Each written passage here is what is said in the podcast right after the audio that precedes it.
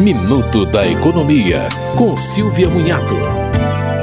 A partir de janeiro de 2024, carros elétricos e híbridos importados voltarão a pagar imposto de importação. As alíquotas vão subir gradualmente até atingir 35% em julho de 2026. A ideia é favorecer a produção nacional desses carros, mas haverá cotas para importação com isenção do imposto. O imposto de importação será de 10% a partir de janeiro de 2024, 18% a partir de julho de 2024, 25% a partir de julho de 2024. 2025 e 35% a partir de julho de 2026.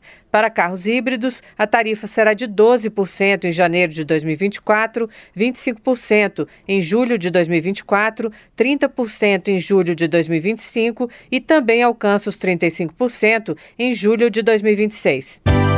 Você ouviu Minuto da Economia, com Silvia Munhato.